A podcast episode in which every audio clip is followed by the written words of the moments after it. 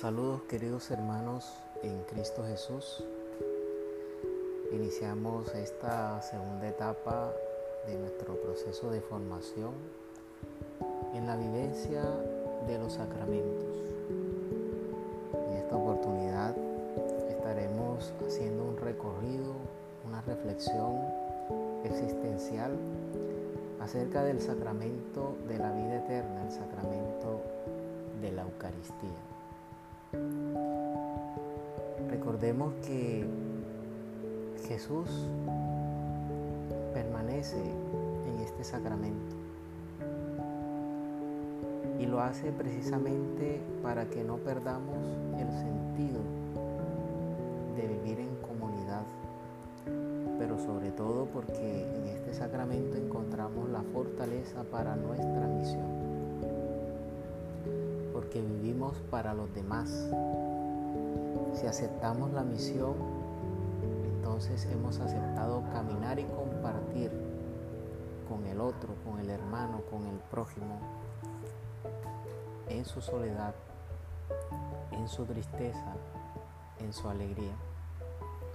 Somos discípulos misioneros en una vida cotidiana la cual nos unimos a Cristo a través de un acto celebrativo, de un rito, con la vida del Señor que se entrega para que todos vivamos en la presencia del Padre.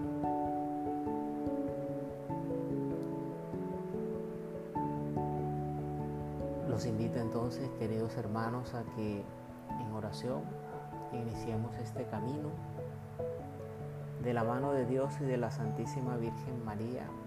Profundicemos en este santo misterio eucarístico. Y quisiera hacer una breve introducción acerca de lo que es la vivencia de este sacramento de la Eucaristía.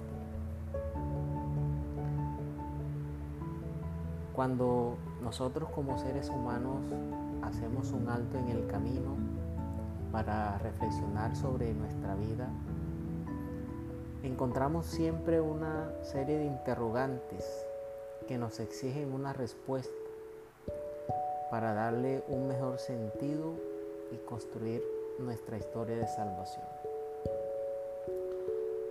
Todos los hombres nos preguntamos sobre nosotros mismos sobre aquello que nos hace ver como seres creados e hijos de Dios, seres vivos, que hemos sido precisamente creados para conservar y hacer buen uso de los dones y carismas que el Señor nos ha concedido.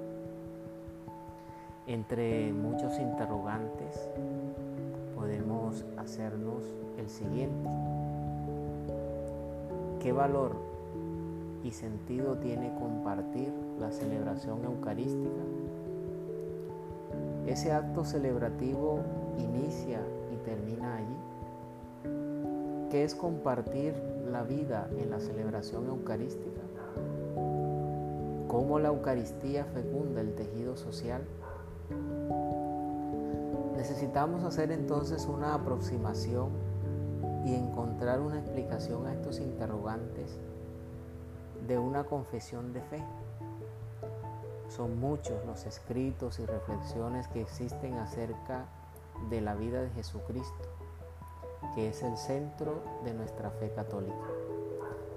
Existen muchas reflexiones de esas acciones o ritos, de la manera como Él daba a conocer el reino de Dios como aquella libertad, justicia y también su misericordia, especialmente a los más débiles de este mundo.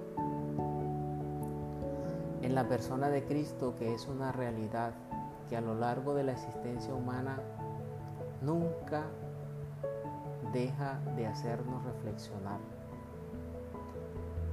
Jesús es un hombre que motiva, y que día a día hace las cosas nuevas. Alimenta con su vida a las personas, le da identidad, atrae y apasiona. No existe nadie que pueda decir algún día, esto es lo último que se escribe de Cristo. Todos los escritos y reflexiones sobre Jesús siempre concluyen en un mismo punto. Es la vida eterna que da coherencia a nuestra existencia. Y esa vida eterna es una vida excepcional como la de Jesucristo, que es hombre salvador y liberador, que siempre nos va a dar el espacio para estar en un permanente, permanente análisis desde los diferentes campos del ser humano que reflexiona su vida en relación con los demás y en relación con su creador.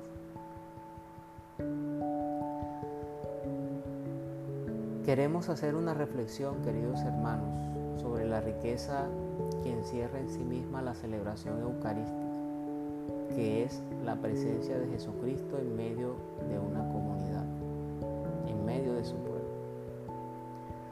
Un Jesucristo que impulsa para que confiemos en el Padre. Hace presencia viva y transformadora de Jesús, hablando de la Eucaristía.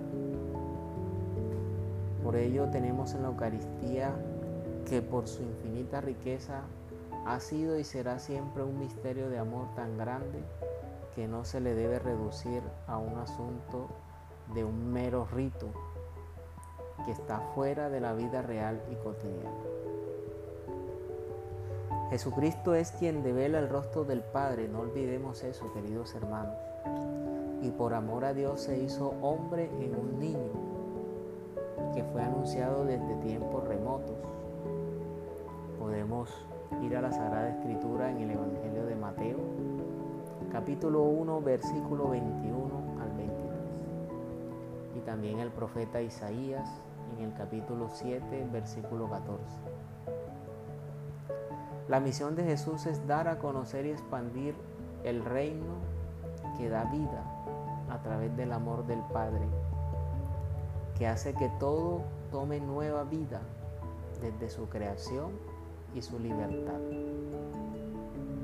Quiso quedarse como alimento para fortalecer al más débil y levantar, por supuesto, a la humanidad que había caído en el pecado y que se había distanciado de Dios por el mal uso de esa misma libertad. Nosotros como cristianos damos una respuesta a ese amor. Cuando celebramos la Eucaristía unimos nuestra existencia a la existencia real de aquel que se hace cuerpo y sangre.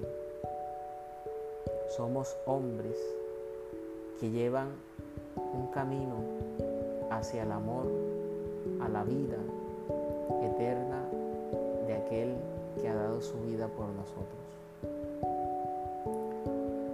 Recordemos que la celebración eucarística no es solamente el rito que se hace en el templo. Lo que allí sucede en el templo, queridos hermanos,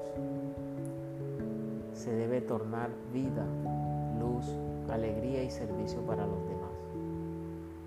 Porque la celebración eucarística es vida y quienes celebran somos seres vivos. Y por ello compartir esa alegría tiene que también darse a conocer fuera de los muros del templo. El amor de Dios ha sido revelado en la persona de Cristo. Y cada vez que nos acercamos a la celebración eucarística, el Señor nos sigue revelando el amor del Padre, que está en medio de nosotros, que ha existido desde siempre. Por eso cuando celebremos la Eucaristía, queridos hermanos, recordemos que el Señor sigue estando presente en medio de todos nosotros que sigue actuando y manifestándose en su divinidad y su gloria, que sigue derramando sus gracias y bendiciones para dar la vida y la salvación. La Eucaristía, queridos hermanos, es una entrega.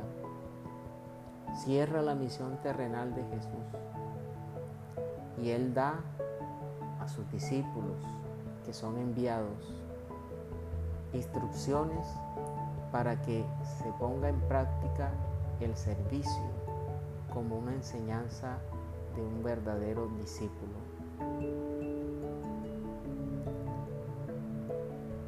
De esta experiencia, queridos hermanos, de celebrar la Eucaristía,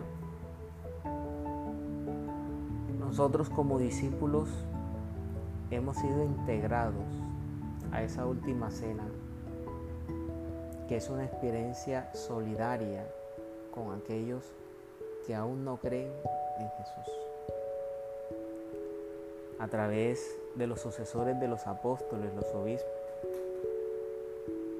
vivimos la experiencia de la resurrección porque hemos sido anunciados y somos anunciadores de un Jesucristo vivo y actuante en la historia. Por eso, a través de este anuncio se da origen a la iglesia. La iglesia que es discípula y prolongadora de la misión que el Señor realizó y que está llamada a dar acogida al testimonio y a la aceptación de la diversidad de dones y carismas es la encargada de seguir mostrando al mundo que el amor de Dios se hizo hombre con el fin de hacer todas las cosas nuevas. Confrontemos con el texto bíblico 2 de Corintios capítulo 5 versículo 17. Hoy, queridos hermanos, Jesús sigue actuando y dándonos enseñanzas este mundo que cada día se aleja más de Dios.